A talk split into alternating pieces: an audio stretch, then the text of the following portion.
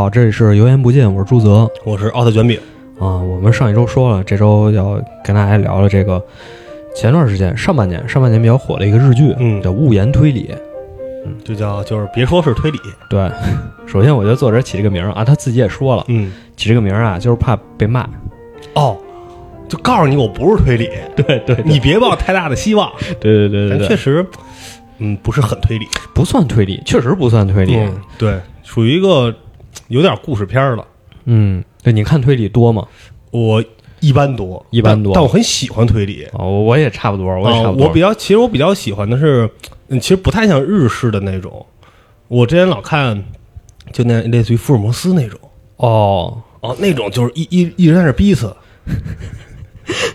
这个剧啊，其实有点柯南的意思，哎，对，就是柯南的意思，对对？对对对，是这意思。就是最大特点是什么呢？就是你感觉你看柯南的时候，你总说，哎，他怎么还知道这个？嗯，他怎么还知道那个？就他其实不是拿常识在给你做推理，对他好像是解谜题。有没有可能是这个先开的枪，再画的靶子？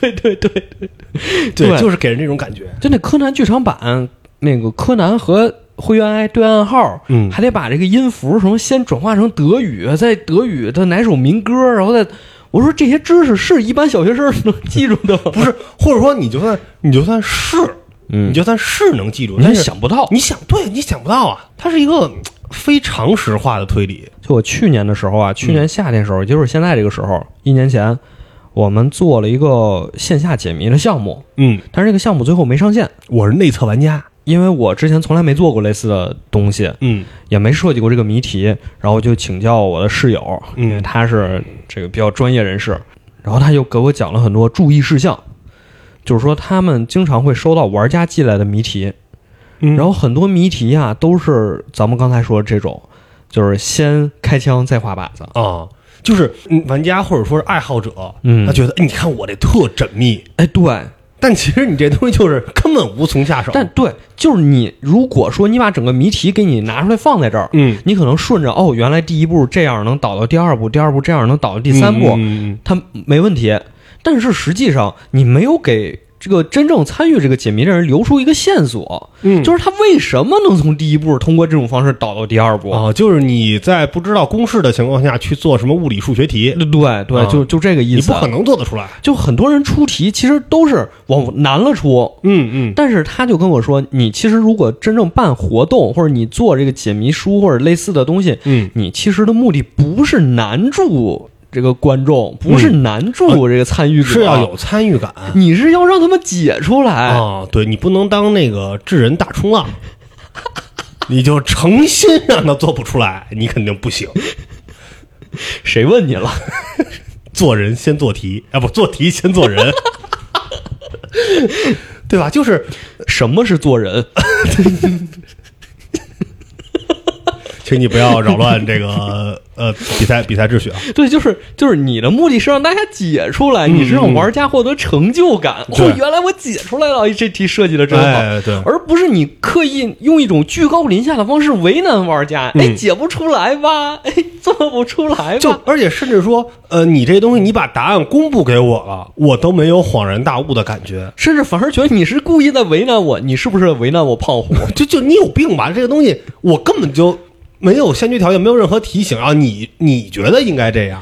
对，所以说这个就是从业者和爱好者对一个东西他的认知是不一样的。嗯那我们回到这部剧，其实这部剧就给我一种感觉，就好像它里面很多所谓的推理、嗯所谓的破案，其实就是那个路子，就是说我故意给你制造很多巧合，嗯然后最后告诉你，你看这些巧合，他们能指向一个人，这是凶手。就其实这个剧为什么我说也不能叫推理呢？因为嗯推理的部分真的不多，对，感觉就一个剧情片儿，你就是在玩一个这种文字游戏。哎，这个你说对了，这个你说对了，因为很多人也评论说他确实不推理，嗯，比起探案，它可能更多在探讨这个心理因素你要是奔着推理，你真的就是瞧个乐。啊。对，乔格勒但是呢，故事呢也有一定的这精彩程度，挺好，。对，因为男主是学心理学的嘛，嗯他大学跟那个心理老师关系特别好，嗯然后他在破案的过程中，他最常干的一件事儿就是用一种出乎意料的方式来挑战一般人的认知。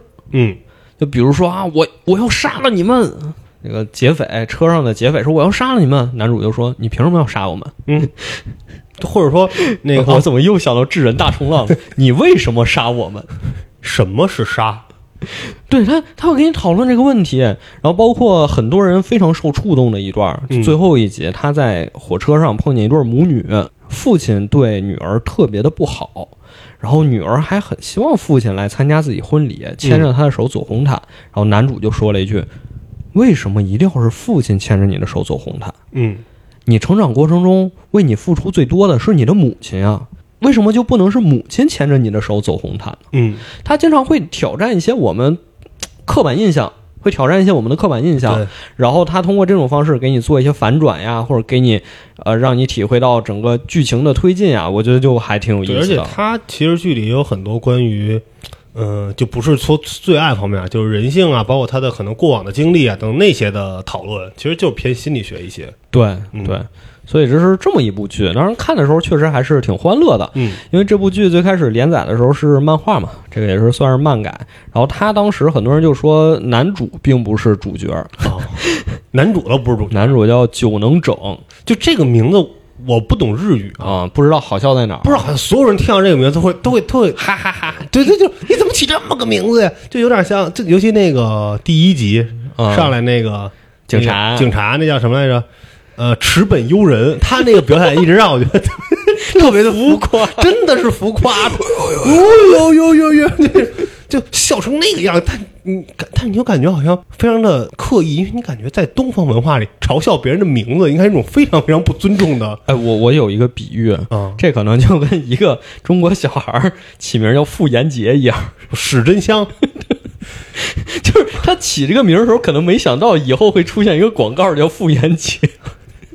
就就是就不知道这个这个点确实咱们 get 不到啊嗯，就是如果大家知道的话，可以说一下好笑在哪儿。嗯，然后他是一个普普通通大学生，嗯，也想过那种与世无争的独居生活。他也不算是普通了，没爹没妈没朋友，没有没有女朋友，没有任何人和他生活有交集，这是什么普通大学生啊？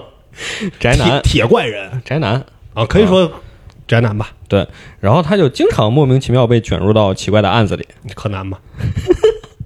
对，第一次是有人诬陷他，嗯但是经过第一次案件之后，这警察发现，嚯、这小子厉害啊！就是出现了，就是那种愚蠢警察的形象跃然纸上 然后就每次都找他，啊，对，然后他经常也是莫名其妙，呃，就被卷入其他案子里。嗯，比如因为想这个赶公交车去看艺术展，然后结果上了这个劫匪的车对，就是，嗯，巧合太多。啊、一出门然后就发现了这个安装炸弹的那个，这个一个炸弹客在这个被车撞了，失忆了 然后俩人坐亭子里聊天儿。啊，在这唱歌，俩人对歌，巧合很多。对，但可能也是因为他本身的呃职业，他不是一个侦探，他只能这种方式去推进嘛。对，所以很多人说这个剧看的不是男主，嗯，看的就是他经历这些巧合的事儿。尤其是你看剧，你会发现每集这个主要嫌疑人一出场的时候，啪给你一个黑屏，上面就写那个嫌疑人的名儿，对对对，好像是告诉你他才是主角，他才是这集的主角。就是这一集其实是借助男主的一些话去窥探他的过往的那些生活、内心世界，对就是他为什么成为这样的一个人。对，这男主其实就是相当于一个线索，嗯，对，啊，然后他带你们看各个案件中的嫌疑人，嗯他们为什么犯罪，他们到底经历了什么悲惨的童年，有什么精神疾病。对，悲惨的童年确实是整部剧的一个主线。就这个精神疾病在这剧里也挺常见的，嗯。好像作者就特别喜欢说这个人最后就是脑子出问题了嗯嗯嗯，啊，比如什么精神分裂，比如说还有什么多重人格啊，等等等等。对。啊，然后好像说这部剧最后的大梗也跟这个有关，因为第一季，呃，他他当然没写第一季啊，他就叫屋檐推理，没写屋檐推理第一季，但是他最后两集很多人诟病，就是说他进入到相当于漫画的主线了，但是他在这一季留了一个尾巴，他没给你讲完，就大家观感挺差的。就请看下集。那请看下季，啊，请看下季、呃都没有下集了。嗯，但是他给你做的那个样子，好像是我这季没讲完，有下一集，但实际没有了，就就很多人啊，也没有续订。没不知道，应该是有，嗯，但他总不能给你撂着吧？应该是有。哦，这太监了，啊，这剧对吧？太监了。就目前给你是这种感觉，所以所以大家观感有点差。所以如果想看的话呢，后两集你可以留着下一季出来一起看，你可以先看到第十集对，我就听了你的这个忠告，啊，没看。第十集就告一段落。哎，对，其实你看到第十集，真的算是结束了。对，其实它有的时候不是像单元剧一样，就完整的是一集一个故事，它其实上下是有接着。对，它一般两集，两集可能两集仨故事，对对对 对。但是你到第十集，真的就是结束了，一个完整的故事结束了。对，因为算是女主吧。当然你不认为她是女主，我不认为她是女她是女主，就出后面出现一个女角色叫莱卡嗯啊，她后面也贯穿了好几集，贯穿了好几个案件。嗯我们还是从头说一下这个剧情吧，因为最开始我们看这个剧也是因为公众号推荐，对，公众号推荐，他那个推荐怎么写来着？忘了，就是我草草的看了一下这个推荐。哎，你怎么忘了？我这好不容易给你抛个话头，他那个推荐写的是，当你被人诬陷为杀人犯的时候，嗯你该怎么自证清白、对啊？你这么一说，我就想起来了。是吧？对然后又冲着这个看，结果发现呀，他第一集就把这故事讲完了嗯，对，就就是怎么自证清白，就完事儿了。啊。呃，先说说这个九能整，刚才已经介绍完了。嗯我们的男主就是一个大学生，一个宅男，最喜欢的事儿呢，就是在家自己煮咖喱嗯啊，吃咖喱。但是每次他这咖喱没吃到口，就有人来敲门，啊，咣咣咣敲门，来了一个警察。警察跟他说：“我们最近旁边发生了一个案件，说有一个人在你家附近被杀害了。”嗯，然后现场留下了和你相关的证据对，就证人说看见你和他这个争争辩了。啊，他说：“那你怎么能招是我？你你是一爆炸头。你这个形象特明显，嗯形象特明显，所以我们来找你去警察局问话，嗯然后就给他叫过去了。叫过去之后呢，发现这不是一个省油的灯，开始跟警察掰扯家长里短，他特别冷静，就是他和好像普通人不太一样。普通人你想说感觉被冤，哎，我没杀人，你凭什么说我是杀的呀？是是对我杀？他特别特别冷静。哎呦，就他说的那些话就跟抬杠一样。来两段，我给大家找两段。他就问啊，你们确定那个证人看见的是我吗？嗯你们就不能相信他是栽赃陷害的吗？他栽赃陷害，我对他有没有好处？对你们调查过吗？嗯你说没调查过，你们凭什么就相信他？嗯，而且他说我既然是他能看见我是爆炸头，那我穿的什么衣服？啊、你你说一下，你也你你们也说不清。而且他怎么恰好就在那儿呢？对啊，啊，而且说这个被害人是我的高中同学，就我有什么理由呢？我有什么理由我的？杀人动机是什么呢？对啊，到底我杀了他对我有什么好处呢？对啊，就是，而且包括他和那个另一个警官的那个对话嘛，警官说了柯南里的台词：“真相只有一个他说你说错了啊，真相不只有一个。啊，真相不只有一个，事实只有一个”。对，就给他叭叭叭叭叭掰扯一大堆。哎，就是比如说咱俩在楼梯上往下走呢，嗯突然之间我把你推下去了，这是一个事实。嗯，但是到底发生了什么？我为什么把你推下去？每个人的角度不一样，哎，对，可能从你的角度就是咱俩之前有矛盾，然后我突然一时怒从心中起，恶向胆边生。哎啪一推把你推下去楼梯了。可能从我角度就是本来想勾肩搭背，结果不小心 把你推下去了。然后可能有一第三人呢，也看见的是你把我推下去了。每个人认知真相都是不一样的，他就表现出那种异乎寻常的冷静，给警察们上了一课。哎，对，就是他观察特细致。您是学心理学的，好像应该学过那什么微表情什么之类的。FBI 教你读心术哎，对对对、啊，应该有那种东西。Lie to me，就能看出那些警察家里都有什么事儿。嗯，就一看这个，就刚才咱们说的表情特浮夸那个，他老系一花领带，穿一那个花西装，对，反正挺奇怪那么一打扮。哎，你这个领带这儿啊皱了，没熨，你这鞋啊、也是脏的，你肯定跟你媳妇儿吵架了，你怎么着怎么着，给上一课然后那警察还不老信的啊。说：“我怎么了？我这天天在外挣钱养家，我媳妇儿在家主持家务，嗯这不是挺好的吗？天天说我不照顾他，我这还帮他倒垃圾，我这还帮他做家务呢。嗯，家里有几个垃圾桶？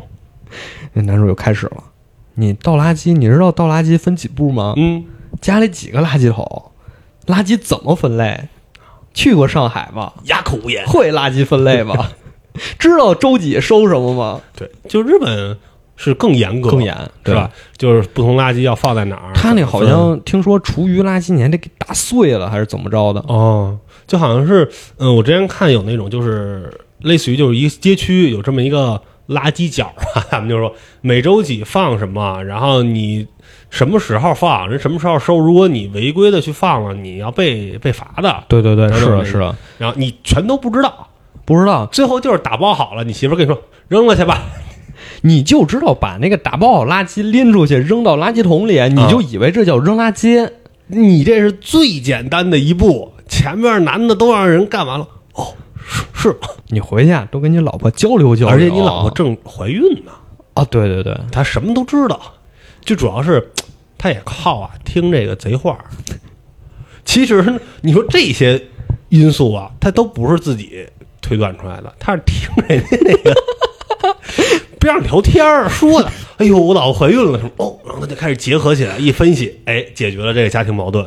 哦包括咱们说女警察也是，人家电脑上有一这个辞职信，他偷瞄，她 看见的。啊，跟他说你不要辞职，你要坚持下去，哎，因为女警察呀，在警察局里作用非常大，嗯，意义非凡。因为有女警察，所以男警察才不敢胡作非为。就这其实挺奇怪的，这这这这我不信，这我觉得他就瞎说。，哎，对，这台词儿写的不好。嗯啊就是女警察当然很重要，重要的组成部分，对，包括你可能女性对于一些视角啊，咱她可能包括她，比如说去接近嫌疑人更容易啊。等等这些，她有不一样的，咱们说特质，但你不能说是因为一帮男警察凑一块儿，他就说的什么他叫贪污，就是啊，对他他举的例子就是有你在，他们不敢明目张胆贪污。但但是他就是什么都干不了，在这打下手了。主角意思就是你就是那什么沙丁鱼里那个罐头里那个鲶鱼，你活跃气氛。这个我觉得说的很很不行啊，这不大家如果想了解，今儿可以看一个呃动画嗯，啊、叫《秘密内幕：女警的反击》，听着也是一个日本的，对，一一个日漫。嗯就这个动画讲什么？就是两个女警察她们一天的生活，哦，也是女主一开始要辞职，就后来调来一个女上司，那个上司带着她到处执行任务，她就意识到警察的生活其实也是非常不错的，非常丰富的，嗯。非常有意义的。这部动画最神奇的是，它的作家就是当了十年警察，然后画了这个漫画。哦，现身说法，啊。对，就是我为了画这个漫画，我去当了十年警察老卧底了，啊，所以这个写的还是挺真实的，所以大家可以看看，就是女警察确实在一定程度上是不可代替的。对对啊，就咱们重案六组是不是得是这个季节带队才行？对他得讲究政治正确嘛。你看他这个剧就不政治正确，他就没有黑人警察，但是可能日本也是还有没有？LGBT 警察？现在是没法说，这要是一个 美剧，美要是一个美剧，肯定就是都 都得有一个美剧，那仨警察肯定有一个女的，然后有一个黑人。一个人，黑人，还有一个亚裔，对，然后然后第一集那反派得是一个白人男性。就行了。而且呢，那个穿着浮夸的那个呢，就那个比较搞笑的那个呢，还不能是亚裔，得是黑人，得是黑人，或者是一个一个普通白人，不这不行，得是黑人，得是黑人。媳妇儿得是白人。那、可以，可以，可以。你你你已经你已经研究明白了，接着说啊，就是 说说回正题，嗯反正就是男主就是就特别冷静，就说你们肯定是冤枉我。嗯然后负责这个案件的有一个头头，那头头就显得特别的粗鲁，很生气。很生气，就说我们不可能冤枉你，这事儿就是你干的。就综合来看，首先咱们来说，嗯，咱们可能不懂这种刑侦吧，嗯一般来说人证物证现在其实都在，有人看见你了，而且呢，你们家有水果刀没有？被在男主被关到警察局的时候，他们直接闯空门去搜家去了我。们那个有搜查令啊，那不能叫闯空门，有搜查令，就是说是在这之前说什么呀？在这个垃圾堆里捡着一个水果刀，作案这就是凶器，对，凶器这个水果刀就是你的，上面有你指纹，沾满了都是哦。是你家的水果刀。哎，然后去你家一搜查，发现水果刀那个位置空着，没有了，这就是你水果刀就，是你干的。而且你的这个电脑里边还有和这个被害人的那什么借钱的一个欠条欠条、哎借据、对，就而且在被害人这儿呢也有借据，说这就是你干的，嗯人证物证俱在。然后男主说：“ 你们作为警察调查的不够全面嗯，啊，就这是我同学，他跟我熟，这死者是我高中同学。哎，我跟你说说怎么回事吧。虽然他有钱，但是呢，呃，你怎么知道这是借条，不是被人勒索的？啊，他为了维持自己的这个形象，他是不是在故意表演出这么一个纨绔子弟的样子？嗯，你知道吗？哎，其他那些警察很惊讶，就是虽然我们不愿意承认是你，你看起来好像很善良的样子，但是这也太明显了，这只能是你干的啊！但是呢，他就又开始有这个反击或者反转了。又开始推断了。嗯啊，说我这高中同学呀，他爸给他买了个豪车，但是他那时候没考驾照，哎，然后他就撞着人了，撞着人就肇事逃逸了。他不知道肇事逃逸了。他说的是这个暑假呀，他说这个暑假呀给我买了一好车，啊结果呢开学说，哎，我车被我爸没收了。啊，对，哎，这样又一结合呢，就是这些其他警察无意中透露出来，就是主审他的那个人，就那警察头头哎，警察头头，生气那个，哎，他很生气的那个人呢，也是在同一时间妻儿出车祸死了。对，他就说是不是我这高中同学开车把你妻子和女儿给撞了？哎，对，而且是肇事逃逸，一直没抓住这人。对他一直想要这个报仇，这好像在那边逻辑要闭环了。这是另一条逻辑，哎，说所以呀、你公报私仇，你这个警察把他约到小树林聊天儿嗯，然后趁机把他给杀死了，你又嫁祸到我头上。对，而且我之前钥匙还丢了。哎，你怎么嫁祸到我头上？是因为你之前不小心捡到了我的钥匙。嗯，你知道我住哪儿？你还钥匙的时候记住了我的那个地址，知道我是谁，然后你才能嫁祸到我身上。对，其实捋一下时间线，就是在三年前，这个还在上高中的时候，这个警察头头的妻儿被人肇事逃逸撞死了。对然后呢，他就一直怀疑是这个死者干的，对就一直呢暗中调查。结果呢，俩人就是死者和男主在大学相遇的时候，咱们这警察看见了，他俩好像认识。心生一计。，哎，男主正好钥匙掉了，就说我我配把钥匙。就我把凶手杀死，然后我嫁祸给男主。嗯，就他也算是激情犯罪。其实他一开始也没想这样，但是呃，两个人在小树林对峙的时候呢，这个死者就是也表现得很激动，就是你到底想干嘛？你要要钱，我给你，我们家有的是钱。对，啊，然后这个老警察就我们要的不是钱什么那种，我要你的命。我报仇，咔给杀了。后来他又去做了后边这些事儿，包括去伪造一些借条啊，然后去伪造证据啊等等这些。也说嘛，就是你的这个东西丢了，但是你们家没有任何被撬开的痕迹，那他才想到的钥匙丢了啊。就像这边这个逻辑呢，也闭环了。然后就到了男主最擅长的环节嘴炮环节啊，嘴炮，呃，一旦说，就是他其实有一个什么呢？他每一集，尤其在这种就是真的是有人杀人了之后，或者是有有一种类似于复包含着复仇啊什么等等这种情节的去杀人之后呢，啊，他有一反转对，男主总会嘴炮一番，啊，杀人诛心就是说，就，哎你以为杀人就报仇了，大仇得报啊？你真的报仇了吗？哎，我告诉告诉你怎么回事儿 我告诉你，你杀死我那同学呀、他不是真的肇事逃逸的那个人。嗯，但是我能告诉你的是，他之前老被高年级的学长欺负，车呢也老被人抢着开，具体怎么着呢，我也不知道。你得再调查。对，但是我认为不是他嗯，啊，一下崩溃了。就把这个老警察的心理防线击溃了。对，就是其实一开始的时候，老警察表现出来的是那种那个哦，行吧，虽然说我的这个计划败露了，啊、我肯定要被抓，但是我至少复仇了我。复仇了。他就从两个方面让老警察彻底崩溃了，一个是人可能不是他撞的，你其实没复仇。哎，其次是你妻子和女儿活着的时候，你天天不回家，他俩被撞了，你都没去医院看，你都没那怎么怎么着，复仇的时候你挺有时间的，跟这一天天调查又跟踪，又在那制定计划，你现在怎么这么有时间呀？如果我是你的孩子，我一点都不高兴。你之前干嘛去了？对，，而且我会觉得你就是为了躲着我们。哎，你就是为了满足你自己内心里，你让自己说得过去，你根本不是想为你妻子儿女报仇。对你之前没时间，你就是想让你自己心里舒坦。哎，对，就我只为你感到悲哀。老警察疯了，老警察一下就瞬间啊瞬间人整个人萎了。从那种神情奕奕，还说慷慨激昂，一下就瘫坐在墙边哎了，。一下就不行了。这个时候又补一刀，说因为这个死者死了，那个真正的那个肇事的人就怀疑是有人在复仇，就吓得不行，来自首了。老警察 直接就就人傻了，就完了。我觉得我报，其实我还杀错人，而且这也不是我的孩子们啊，或者我这些我的妻子想要看到的这种局面，就是已经完全就是追悔莫及了。其实杀的是一个好人，对，以上就是这个剧的推理风格。就嘴炮。这但是这是第一集，不是，你就说吧，咱们刚才讲这个第一集全是巧合啊全是巧合，全是巧合全是巧合。死的人正好是你同学，哎，对啊你。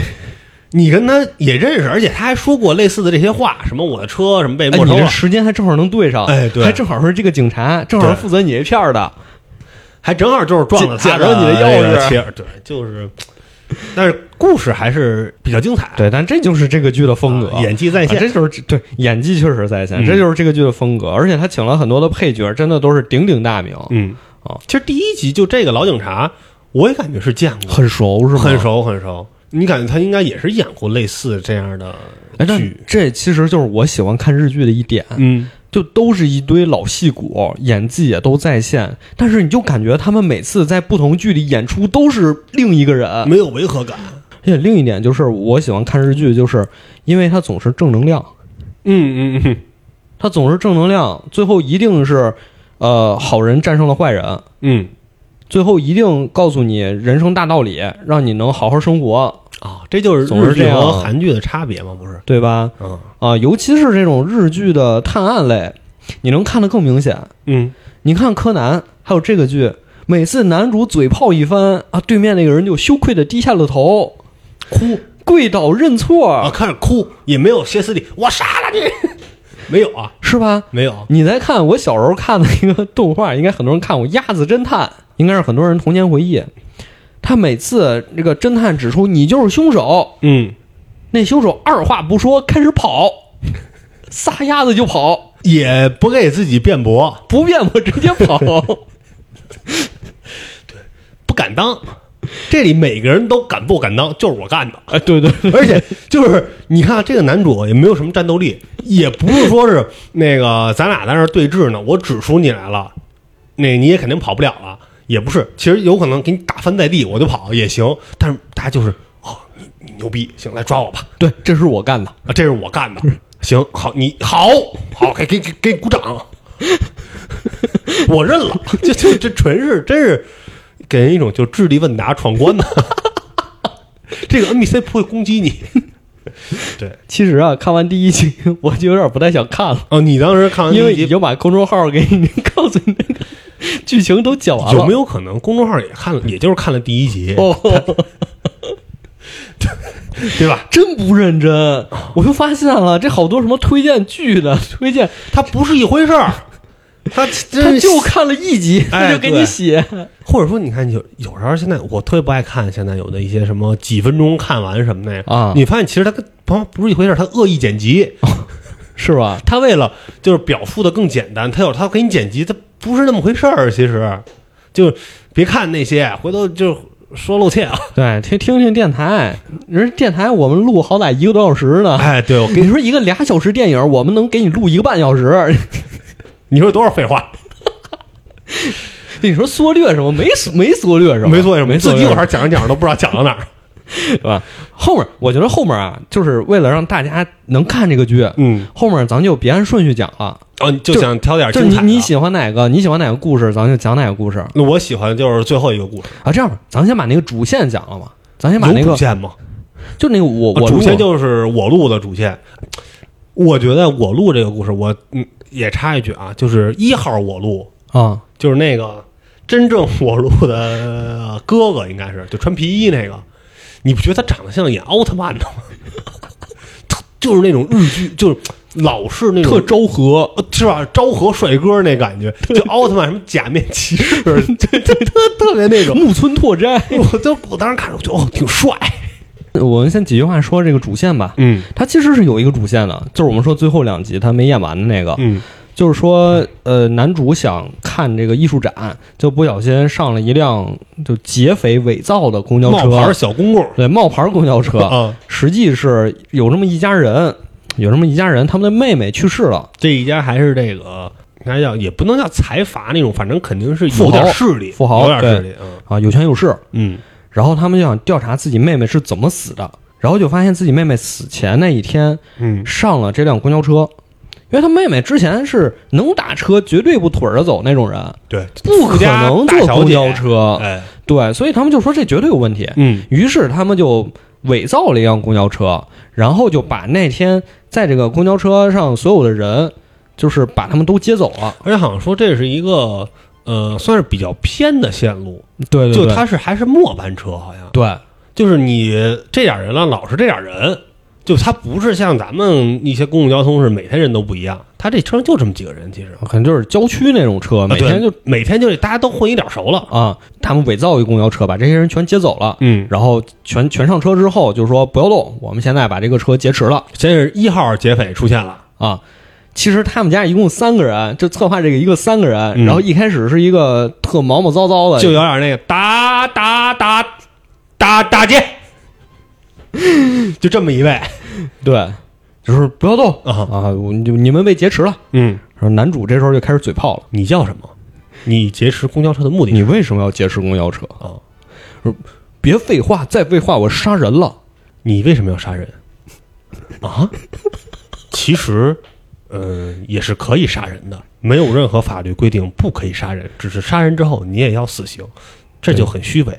你在战争的时候，你越杀人你就越牛逼，给激怒了。啊，所以你想的不是杀人，你是想控制我们。类似于就是我们没有你这么混蛋，你在我们一个一群好人里当混蛋，你算什么东西对，就是说我们不是不敢反抗啊？啊，我们就是哄着你玩儿。对，就你别牛逼。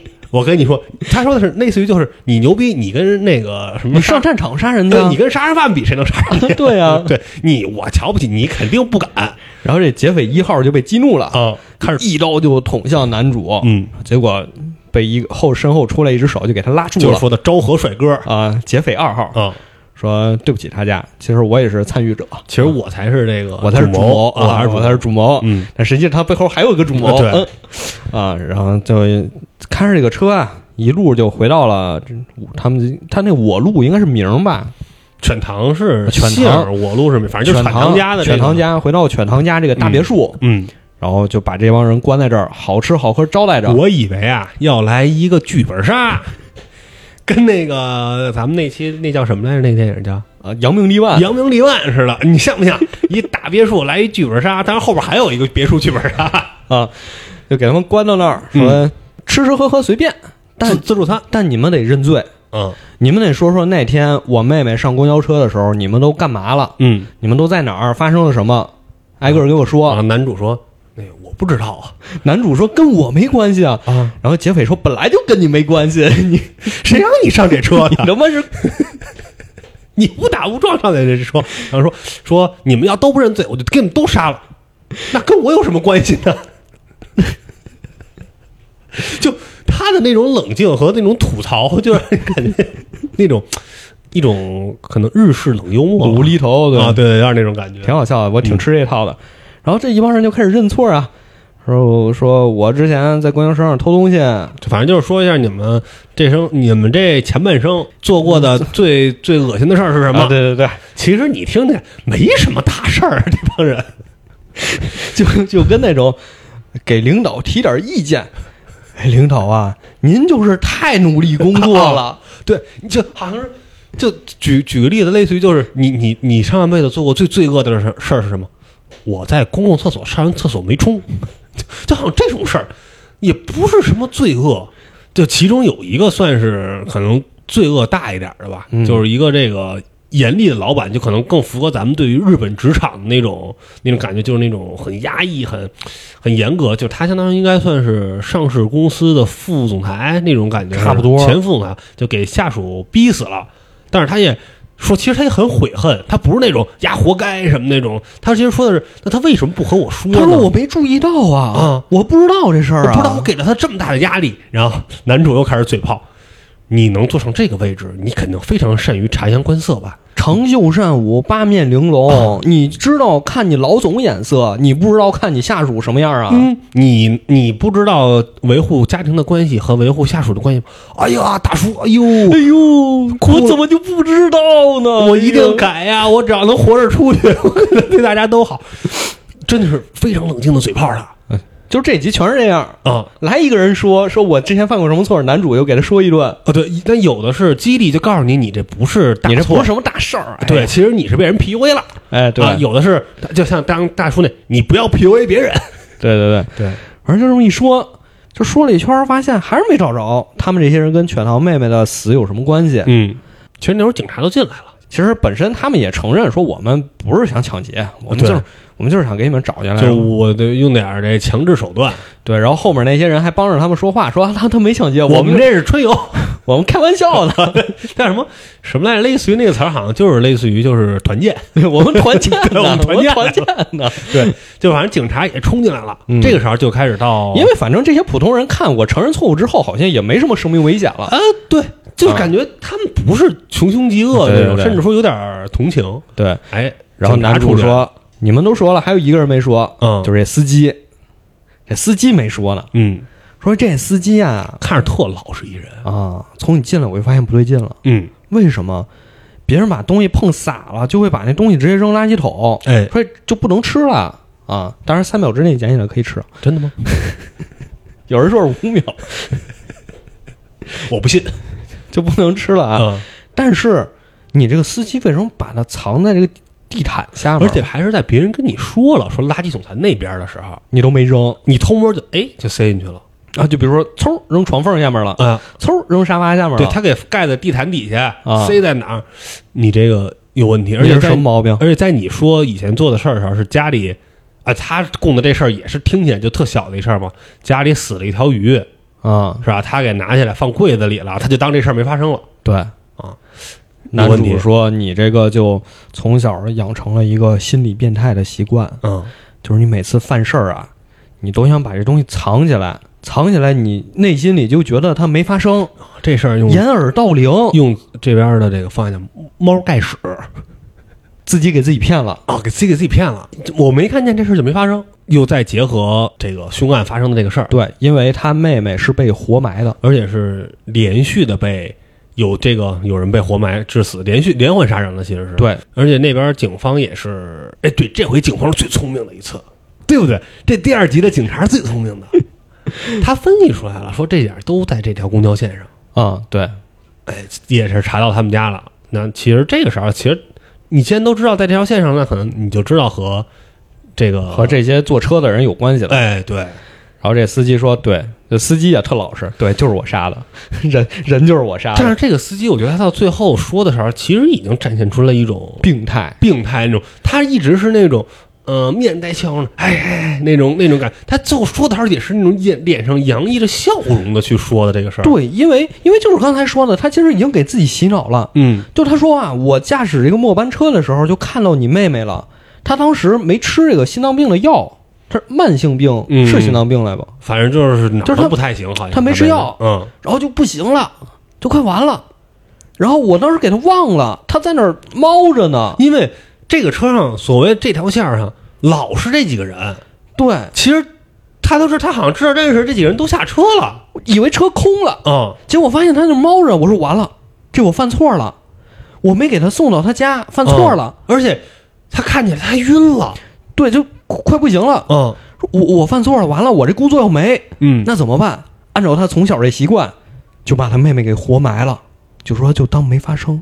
其实那样够够够吓一跳，因为他们 咵伸出个手，伸出一手，砰要复活，然后他压在上面，就是活活给捂死了。对，但是他呢，他说什么？就是这时候产生了一种病态的心理，就是我享受活埋人那种快哦，原来这么爽。啊这么爽。然后他又开始去就是连环凶杀案，哎，对，就沿着这条公交线路。对，就而且但是呢，其实在这个时候，呃，每个人根据供述也是和他妹妹产生了一些关系，对，但都是很小的，其实是就比如说他妹妹特疼的时候，有人过去问：“哎，你怎么回事啊？嗯你怎么样啊？”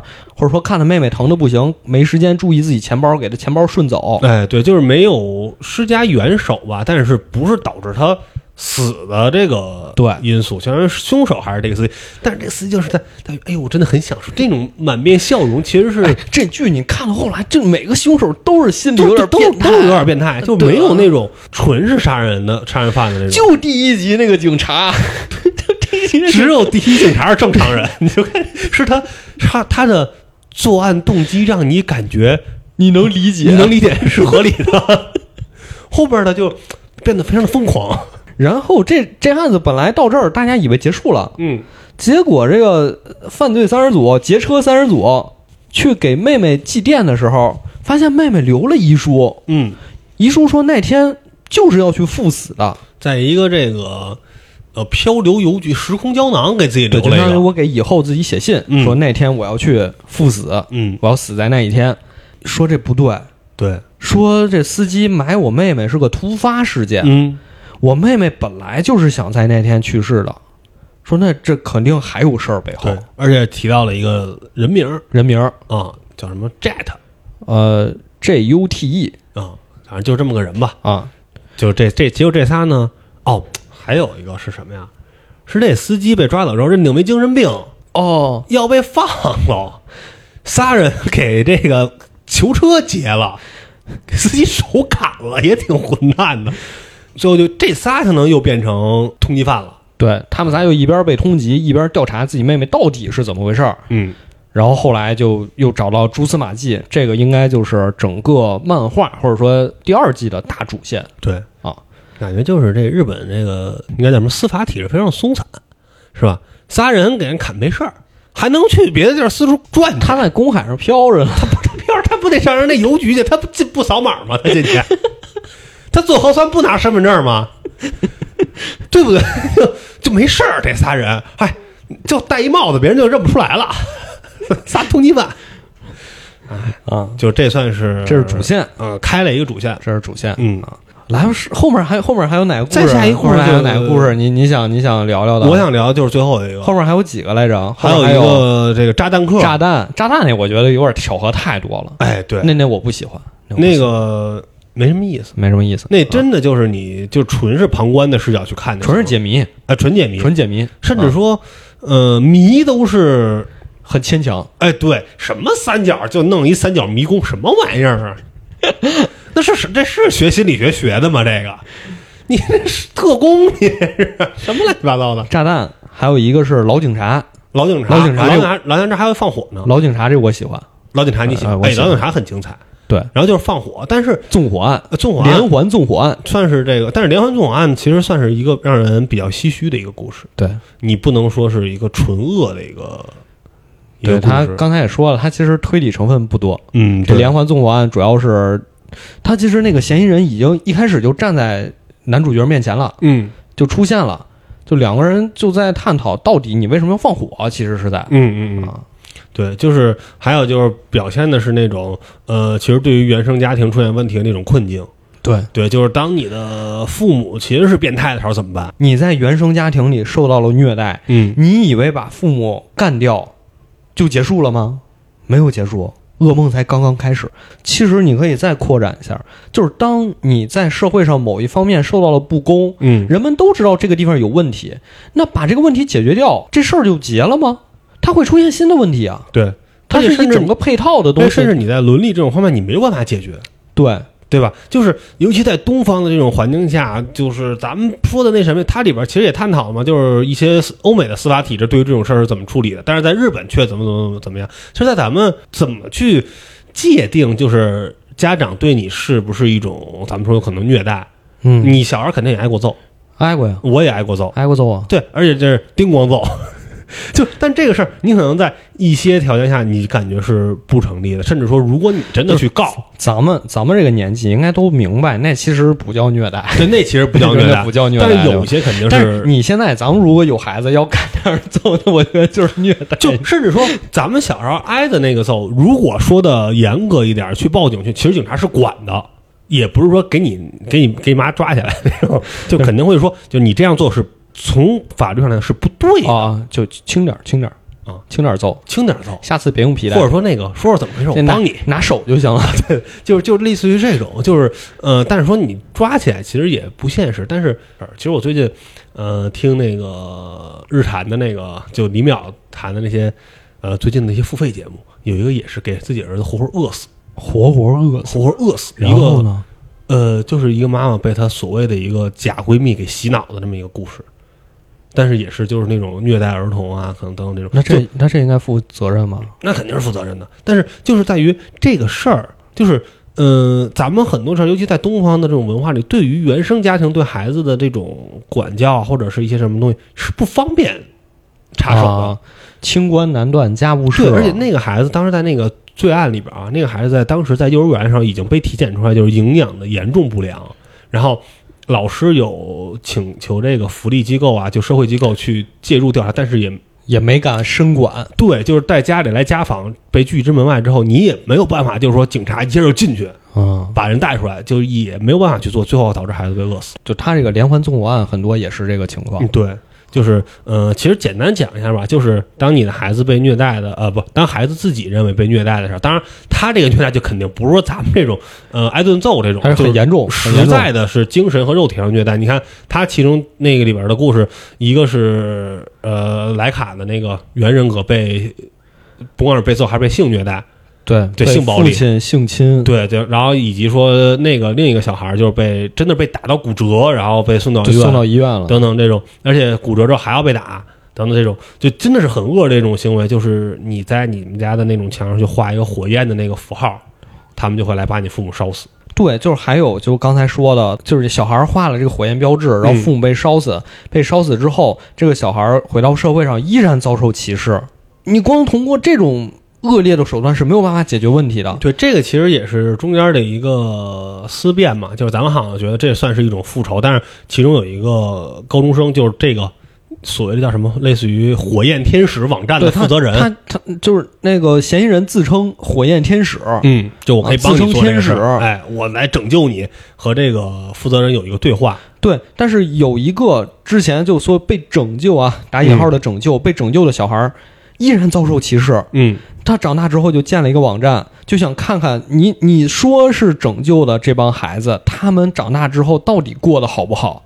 一看，其实过得都不怎么样，嗯，很少有过得好的。就他们的那个对话就是说，是你去杀的人，但是我让你杀的人，是我下定的决心给我的这个父母判的死刑。这个东西你没有心理压力，我有心理压力。对，就这个东西一直留在我心里挥之不去，嗯，而且也不代表说你你真的就拯救了我们。对。通过这个对话之后，就咱们说的之前的这个主谋吧，主要去放火的这个天使，决定不干了，觉得自己的工作没有受到肯定，他辞职了。他这个跟班就接受不了了。因为他跟班是真的觉得自己受到拯救了，对，而且他也在拯救别人，他是一个他跟班是真信了。狂热的，你说跟那种邪教似的，那教主可能心里明镜着呢，哎但是下面教徒就是不行，你真信，你必须得这么干，哎，他真信。啊，你不干不行，哎你不干我就把你这教主弄死啊！你不干，你就是异端；对，你不这个，你不极端，我就比你还极端。所以这个火焰天使手下这小跟班啊，叫青蛙，嗯，他就把天使给杀死了，但其实也是意外。呃，其实也是意外对，其实天使对他很好，对嗯、就他也很后悔，然后导致他呃精神分裂了嘛。我我特喜欢那个最后那个镜头，就他那个慢慢拉远那个是吧？就是他们一开始那个青蛙带着男主说：“你不是想见火焰天使吗？嗯我带你去见。”嗯，然后进到一个特别富丽堂皇的房子里，，对。你感觉就是整个天使，他穿一身白，拿一抱一猫，身上还放光，哦，对，就真有那感觉似的。结果最后慢慢的镜头一拉远，发现这房子已经破败不堪，特别烂，哪儿都是垃圾，全是垃圾。全是这个青蛙自己想出来的，自己在一个人在演两个角色不是，。可能房子之前真是那样，对他之前肯定是但那样但，是他把天使误杀之后，自己也陷入了极大的精神崩溃之中。或者是你说在他的世界里，这个房子还是这样的，嗯，对吧？他的世界里，你看他不是还以为猫还在吗？就他已经是一种完全疯掉的这么一个对一个状态了。当然，这个故事也是充满了很多的巧合，而且包括其中就是咱们说到莱卡这个主角女主嘛，呃，所谓的女主吧，但我还是认为女主是那个女刑警啊。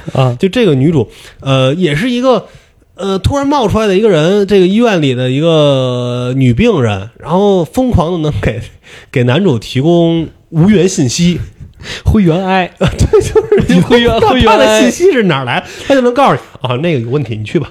就是就是灰原哀跟柯南那个关系，两个人好像能对上电波，然后两个人都贼厉害，我都都设特擅长推理。对，特别牛，而且但是这个莱卡呢，也是也是一位病人嘛，就莱卡也是小时候被火焰天使把父母烧死的那个那个其中一个小孩儿。啊、对，他也受到了更严重的暴力行为啊等等。，对，然后他在这个暴力行为过程中就分裂出好多个人格，嗯，这些人格后来慢慢就一个一个消失了，因为他就住院了嘛。你没有人加害他了。父亲已经死了嘛，就没也没有再对他造成伤害，所以他这些其他人格就消失了，对，最后就剩下莱卡这个人格了。莱卡应该是他最强的一个守护人格，对对对，嗯。就剩下那些比较弱的就呃消散掉了。对对对，莱卡就是相机嘛，他就说我就是一个相机，嗯。我就是为了见证你如何从当时那个精神受创的状态里慢慢恢复过来，我就是这么一个相机，对。啊。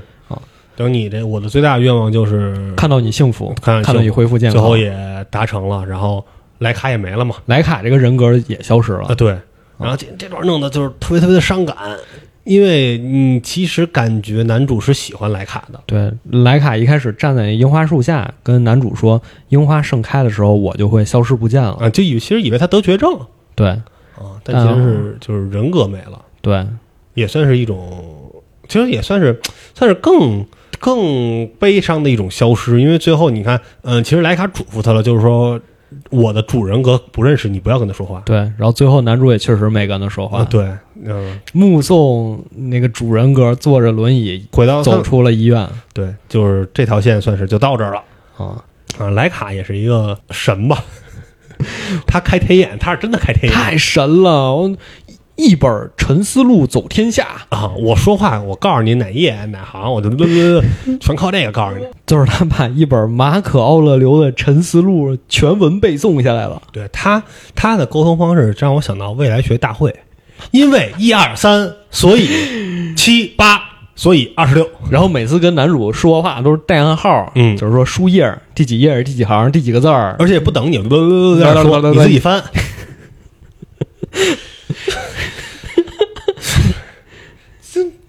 你感觉嗯就行吧，就是 挺有意思的，挺有意思挺有挺有意思，反正神神叨叨的吧。啊。啊，还有哪个案件？呃，还有就是老警察的那个老警察那那个个那个所谓的，就老警察从就是其实就是从老警察那儿开始，这个故事变得玄幻起来了。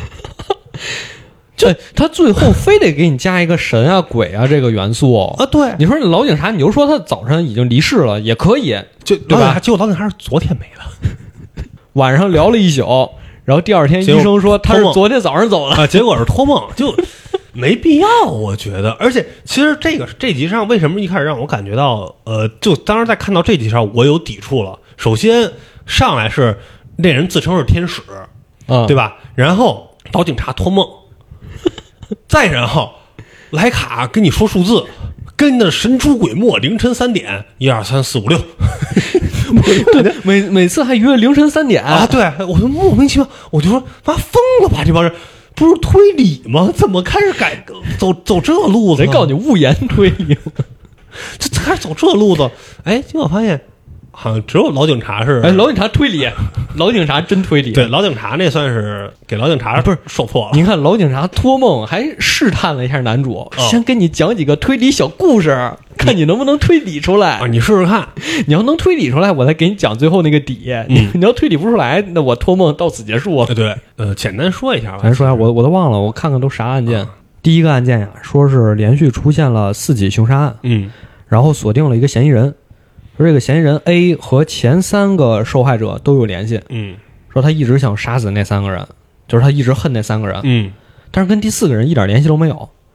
但是在第四个人那儿发现了 A 的头发，嗯，问怎么回事？被栽赃了。男主说这肯定有人栽赃啊。嗯然后老警察说你说对，因为这个真实的罪犯是一个理发师嗯，，A 有一天去他那儿剃头，对，他又收集人头发。就是他真正想杀的人就是第四个人。对，这个真凶 B 他就想杀第四个人，嗯但他先把前三个人杀了，让警察以为是 A 干的，嗯，然后把头发放第四个人那儿。老警察回答正确。老警察不，老警察没有觉得很很很兴奋，老警察很失望，怎么这这么快就答上来了？然后还有一个什么，还有一个就是藏凶器嘛。说一个是有人死了，嗯他找不着凶器；嗯，另一个是呢，周边陆续出现了很多盗窃案，小盗窃。但是也没丢什么太大太值钱东西。嗯问怎么回事儿，嗯，就是这凶器藏人家里了。男主说这凶手肯定是把凶器看谁家乱，比如宅男一堆垃圾就扔那儿，他也不知道多了这么一个东西，嗯就顺手扔了嗯，啊，销赃。老警察说没劲，没劲。我想听你抓耳，看你抓耳挠腮呢，你这啊，怎么回事？再给你来个更难的嗯啊，就开始讲这个真正的案件。说有一个人啊，叫平城的开膛手杰克，嗯杀了十八个人。这十八个人有一个共同点，都是妓女，是开膛手杰克嘛？但是不杀别人。都是妓女嗯啊。于是我们就想锁定他，就想把他抓回去。嗯，就下一个疑似被害者被盯上了，对，说是那个请求保护，然后老警察和他的搭档嗯，就去保护他。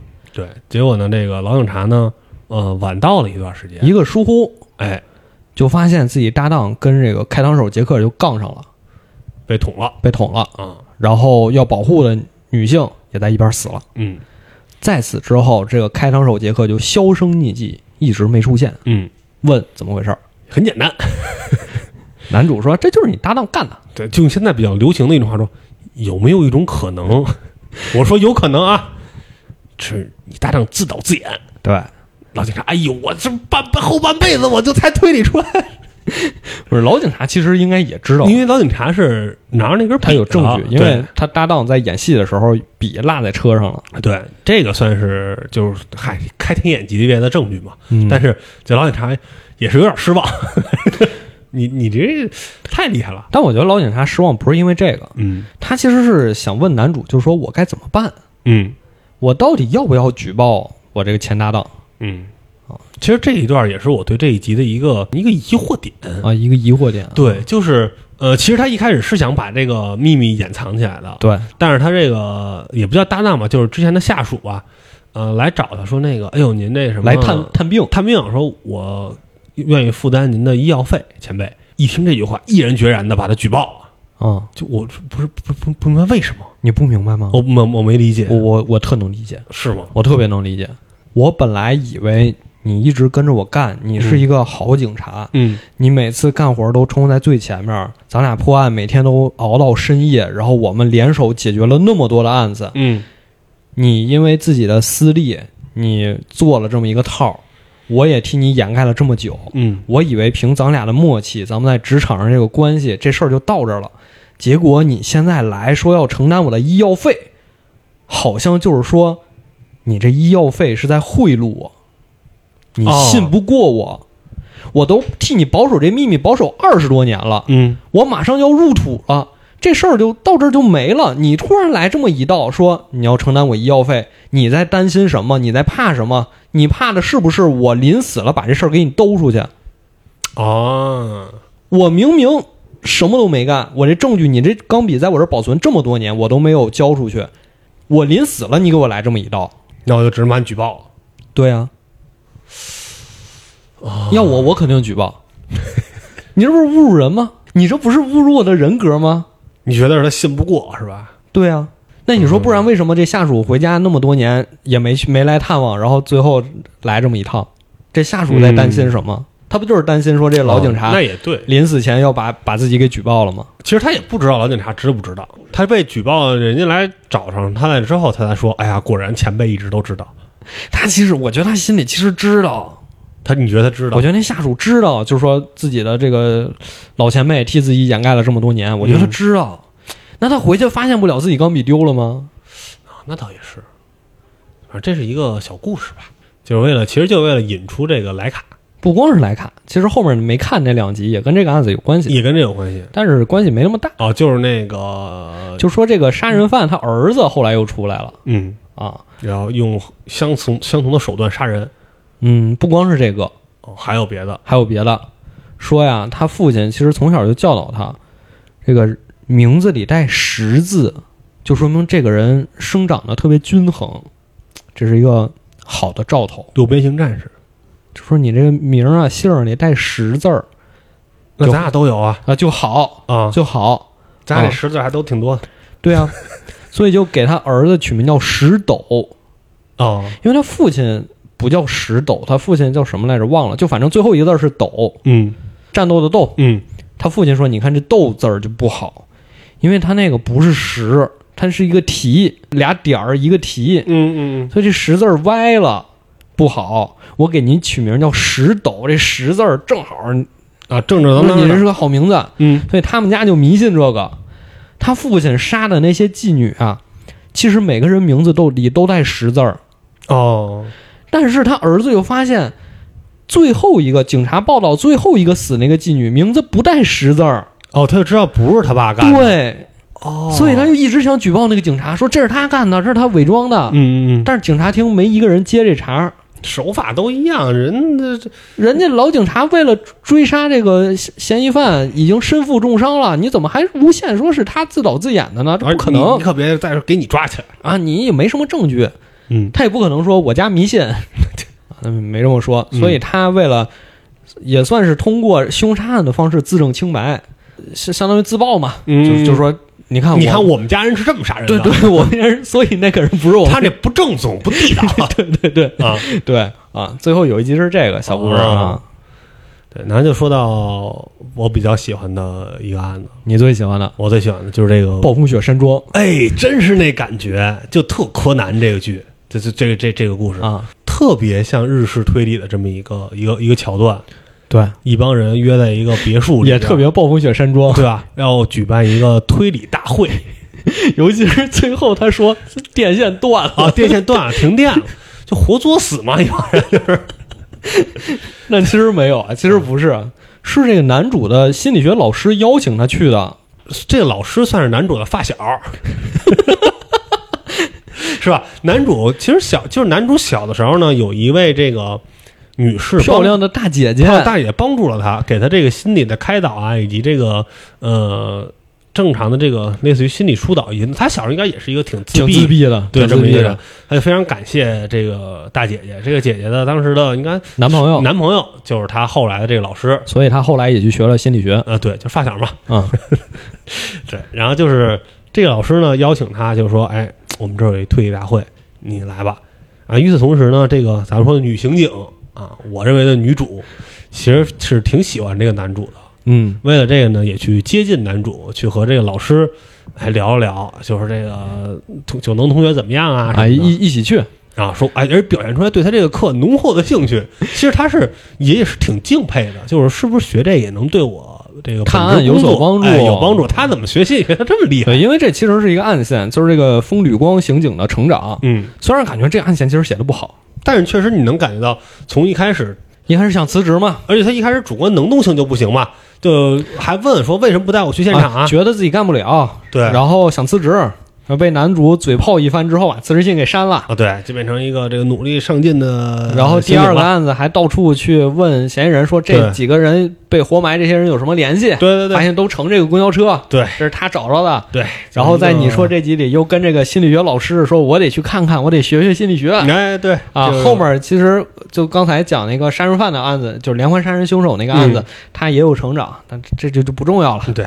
他他是最聪明的那个刑警了。哎，这就是三个人了，对吧？老师、男主、女主，啊，首先排除他们三个是罪犯的可能。啊 对啊，这仨肯定不是啊。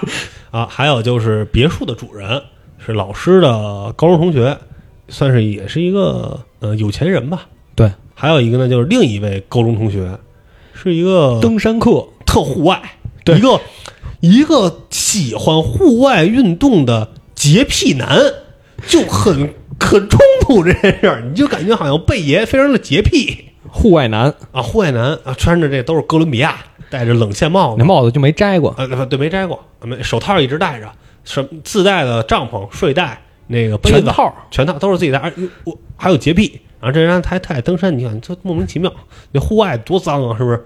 还有两个这个网友，号称是网友，其实也是刑警对，啊，从这个推理网站上认识的网友网友，特逗。就这集最后那俩刑警走过去跟风吕光说：“哎，我们早就发现你是我们的同行了，嗯，啊，也谢谢你这几天的照顾，我嗯们下次再见。风吕光说：“我怎么没看出来他们是同行？我真的很惭愧。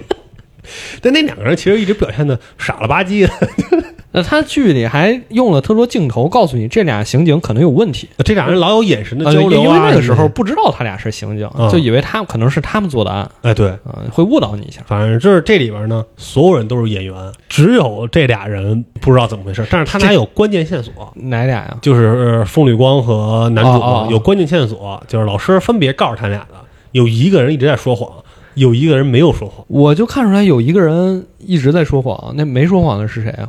你说唯一一个没说谎的人啊，可也是他，哦哦，就都是他。都是他。就说这老师其实知道怎么回事儿，知道谁干的，就是想他其实不太不是特知道，哦，没确定。他只是怀疑嘛，就是因为是后边有事儿之后，这俩刑警找上门来的，说是跟他可能有关系，咱们设个局组一局，啊，组一局，咱们一块演，看他能不能露出马脚然后就把这个登山男给演进去了，啊，给演进去了。登山男也在里边演，但是他没演过。大家就是纯演。但登山男上来先给大家讲一故事，就是自曝一故事，说这个有几个人去一个别墅游玩，结果呢都都死了问怎么回事儿？啊。警方呢没有发现任何线索，问怎么回事，大家打出来，因为有一个是透明人，你大那傻逼吗？这 是推理大会的，这是推理大会的答案是吧？这 有病！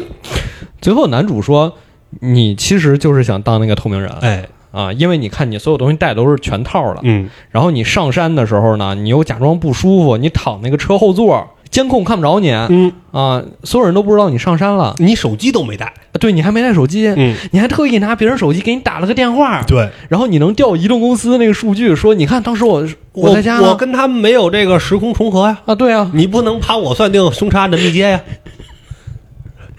我跟这事儿就没关系啊，对吧？所有的餐具什么都没有我，我戴着帽子也没头发，啊戴着手套也没指纹，没有指纹，没有人能证明我我来过这儿我儿，今天来过，而且我还有这个山庄的这个布局，我走的时候我走这个下水道走啊，啊，我当忍者神龟也没人看得见我。那为什么这么干呀？说这他到底犯了什么事儿啊？他这真的算是一步错步步错。对，说其实之前高中时候他们关系都很好，嗯，这个登山男，还有心理学老师，还有这个别墅主人，这 富二代，富二代吧？啊，还有老师的女朋友，嗯。几个人关系都挺好的。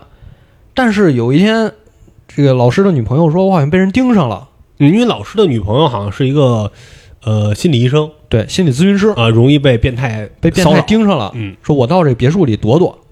大家说行啊，就是你躲躲吧，嗯，没人知道这别墅在哪儿，就这个变态肯定不知道，就只有他们这几个人知道，只有他们这四个人知道。嗯，这登山男一开始是在市政局工作，他好像是本身就是有点负责什么安全屋这种哦这种这种这种东西的，就是呃，你看后边刑警也说嘛，就是你知道咱们给这些被骚扰的人以及什么可能什么被家暴对象安排的这些安全屋在哪儿，哦，他本身就是负责这调。度这些的，相当于就他知道一些这些东西。结果然后，那个变态打电话来了，哦，其实一开始先是这个老师的女朋友有一个嘱咐，说一会儿啊，我有一个叫什么什么的朋友他又来找我玩儿。会找我玩儿，你会打这个电话，你确认之后你告诉他我现在在哪儿，嗯，你让他来找我就行了。结果呢，第二个电话呢是变态打的，那朋友没打来，哎，他都他直接就你是谁吗？人说啊我是，对，还卡了一下。啊，我是哎对，结果他就把这个把全告诉人家了，把女朋友地址告诉了这个变态，嗯，变态就进去动手了。哎给杀了。啊好像是越想他是他呢，其实越想越不对啊。他一看俩人都死了，其实这个事儿咱们说是你的责任，也不是你的责任了。嗯，对吧？你要说强，咱们说强行说是就赖你，那也是。但是说，呃，就像其实这个故事里一直在探一定要追究你的刑事责任吗也不？会啊当然，这个好像咱俩也不是很懂法律，但呃我觉得应该追究不到。追究不到。而且这个故事里其实呃也不是这个故事，就这整个剧里一直在探讨一个问题，就是所有的这些凶案呀，包括什么错误，是凶是加害者的错，很多人老觉得是自己的错。对对对，这个事儿不是你的错，就是他其实，在之前很多次的都在探讨过这个问题，就你不要因为这些事儿而感到呃惶恐，而感到自卑。就是说让那么多人躲到这个安全屋里，不敢和外界联系，是你们的错吗？对是这些跟踪狂、这些变态的错、啊呃对，之前也也探讨过，就是有一个就公交车案的时候，有一个男孩一直被欺负嘛，他一直在躲藏，一直说不是你的错，是那些加害别人、是那些霸凌别人的人有错。对他探讨这个问题，但是当时的这个登山男他就已经是陷入了一种怪圈了，就他到时候他目睹了这一切，他是因为他自己觉得是自己的错。对他就说他觉得这事儿不能原谅，非常的懊悔。面对这个事儿，他所做的行为也是掩盖。错上加错，哎他其实一开始还好吧，他铲除了自己可能来到这儿的这个脚印儿。脚印儿这些迹象，然后假装什么事儿没发生过一样。得知这个事儿之后，也非常痛心，他也应该痛心吧，也非常痛心心等等。他就但是就一直没有瞒着，没有告诉他的这个老师。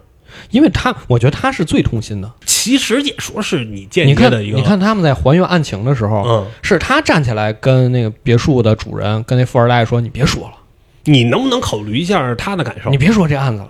对你，你你太混蛋了。对你能不能考虑人家老师的感受？对啊，你说的可是人家女朋友的事儿啊。”嗯，他那个老师站旁边说：“没事儿，说吧。啊，没事儿，演你演的，演的就是你，我没事儿。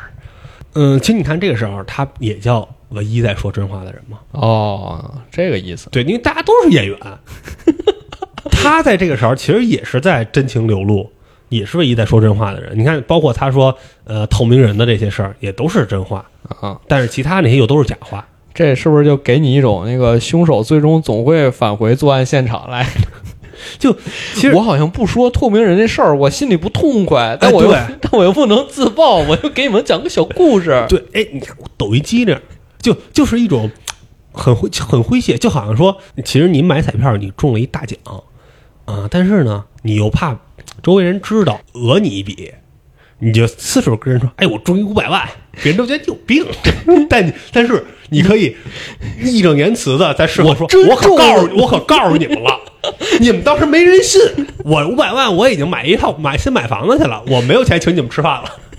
我当时告诉你们了，你没有人愿意信，就是这种感觉。行啊，大家中完五百万都学一定要跟所有人说，哎，我中一大奖，跟你说，哎，我告诉你喜讯，我中一大奖，没有人信，放心吧。你只要说一件特离谱的事儿，就好像是你说一件特离谱的事儿，没有人会算诽谤一样啊。你说谁谁是蜥蜴人，没事儿，你随便说。他一直在奥丧，其实呃，慢慢产生了他对于跟踪狂的一种执念，就他其实觉得。嗯，这些人是不可控的，是其实是因为他们对他造成的一些的困扰，他就去把一些信息透露给这些跟踪狂，然后跟踪狂去杀掉了一些呃被害者吧，又心理变态一个。又心理变态。但是你看，其实这个时候也是常规的这个反转嘛，就他好像表现出来，我今天其实就是把要要把你们都杀掉，我之前已经干过一个这样的事儿了。对，对吧？因因为有一个之前有一个案子，就是被认定为是意外嘛。我已经干过一个透明人的事儿了，我今天也把你们都杀了。我早就看你们不顺眼了。你别处主人，你就是一个纨绔子弟，你他妈没有正经工作，天天你就在这装大爷，我早弄死你。然后说那个天达老师嘛，就他老师啊，明明之前我成绩比你好，结果你在大学当教授，你还交这那么好的女朋友，我成了个公务员，我成了一个这个公务员，这钱也不多，然后我爸妈瘫痪在床，我天天还要照顾他们，这端屎端尿，我心里不平，我把你们都弄死，我这个眼睛都不会眨一下。最后就是又是心理防线被被击溃了。最恨的可能真的就是你身边的人。其实他最恨的还是跟踪狂，他并不是真的要像他说所说的，就是给你们都杀了我都无所谓，他还是很在乎他的朋友，而且他最后他他那个老师不也说吗？啊，你爸妈由我们来照顾吧，这他妈杀人诛心呐！他反抗了，他反抗了。他反抗了，男主说你那酒有问题，他说你不喝酒，所以我所以肯定没有把酒下毒，毒不死你，我下咖喱里了。对因为你们每个人都都吃咖喱，嗯，就是这个就很实在，就这个这个剧里的所有凶手特别实在，你当你被揭穿之后，就没有任何的那个什么，就我和盘托出，就我我认了。你其实你要说那个啊，行是就酒里有问题，行了吧？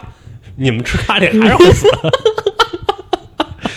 特别实在。但所以你就感觉他们其实不是纯恶的人，对，就感觉好像误入到了某个歧途里，他不是为了为了杀而杀的那种感觉，不像什么红龙啊那种，就是我这妈我就为弄死你们所有人。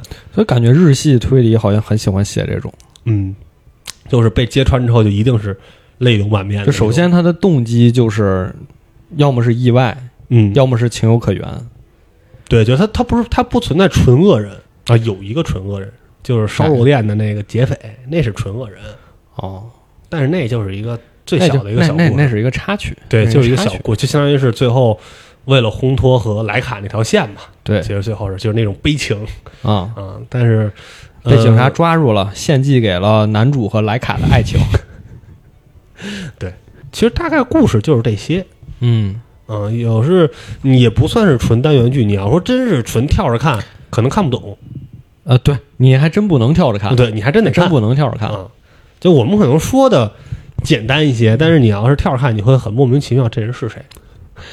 莱卡出来的时候，我都有点懵。哦我也是，不是他前面出现过吗？哎其实我有点脸盲，就是他第一次就是根据他那些应该叫什么，类似于暗号暗号，就像实情解谜那个暗号，第一次嗯见着，我以为我跟那个犬堂家那个妹妹的长相有点混 都是长头发啊，齐头帘儿，然后脸上没有什么表情，但是一个是金发带卷儿，一个是黑长直。不懂，而且都是那种脸上没有表情，对对对一潭死水。给我比较印象深的就是大家的演技还是不错，而且好像说我看说这个男主是日本现在特别当红的一个男演员，简田将辉，你没看那个《花束般的恋爱》吗？没看就是他也是男主。哦，那现在就是一个当红小鲜肉。嗯，但你推荐吗？这部剧推荐啊，我推荐。你推荐，推荐但是我其实稍微看了一下他在这个应该叫什么论坛上的一个口碑吧，其实两极分化非常严重。那么严重吗？哎没有吧？有人说的是那个我完全不推荐，纯烂。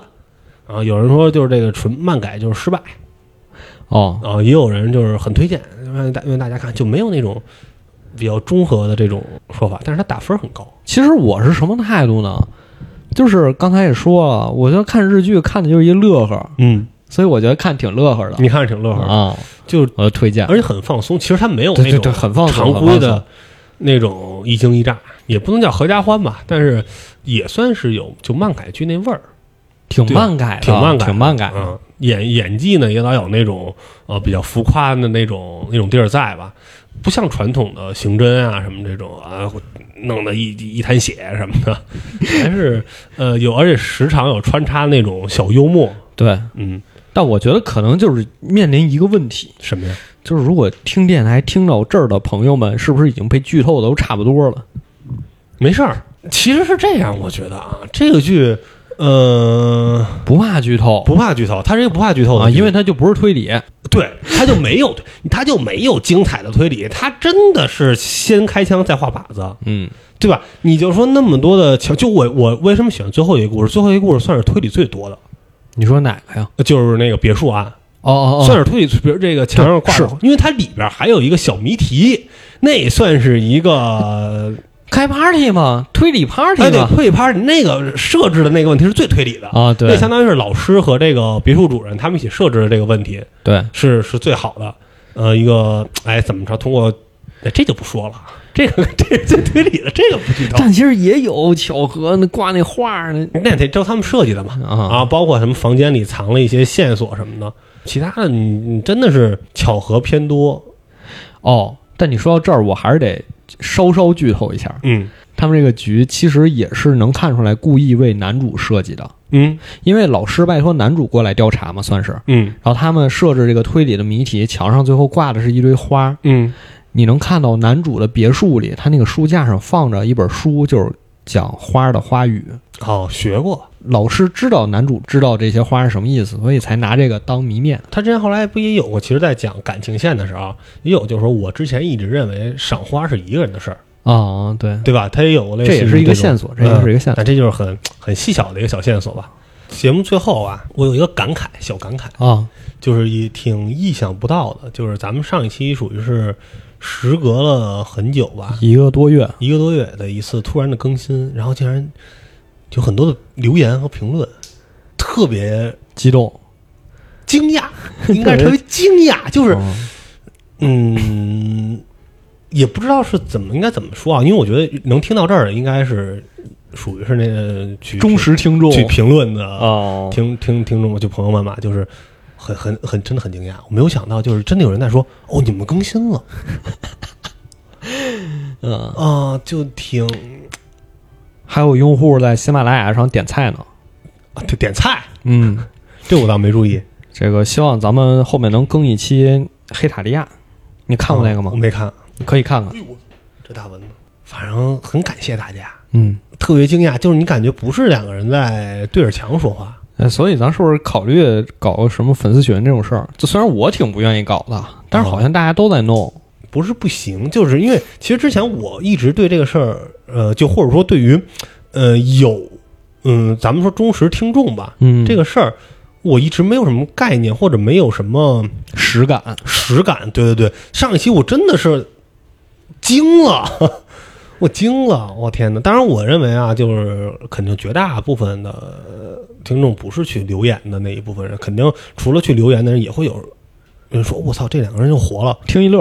啊，听一乐儿，也因为其实我听很多的播客，我也不留言，嗯，对我也不留言。我透明人，不评论、不点赞、不留言、不转发，透明人，我没听过一样。嗯。我有一个办法，就是咱们建一个小号，开一个粉丝群，然后咱俩也在群里，但咱俩不说咱俩是谁，透明人。透明人就就是所有的看话我们会看，但是你们不知道我是谁，你们呢也没得找，暗中观察。嗯，就如果大家感兴趣的话，可以直接加我微信，也可以，对吧？也可以，就是你你要骂就直接骂我，啊，反正你是实名制上网，你想骂直接骂我。啊你是实名制上网也可以，可以后台留言嘛，可啊，能就建个小号，建个小号，对建个小，可能评论区不太方便，你就建个小号就，咱俩建个小号，然后要加就加这俩小号。没事儿，我号上也一堆人，没事儿，随便天天有人骂我。我行，那就留你了。我去？什么拍卖会，我不敢说话的，戴着墨镜，一说认出来。仇人太多。行，那我们就这样吧。我们下周没什么选题，再想想吧。嗯，看看有没有什么新片，主要这个也挺长的，其实十二集，一集一小时将近，且看着呢，是吧还？真是且看着，且看着。我天天这蹬自行车的时候看，这主要日剧和美剧还不一样，啊，你必须得盯着这字幕。你稍微一走神，我说啥呢？行，那我们下周再见，拜拜。拜拜。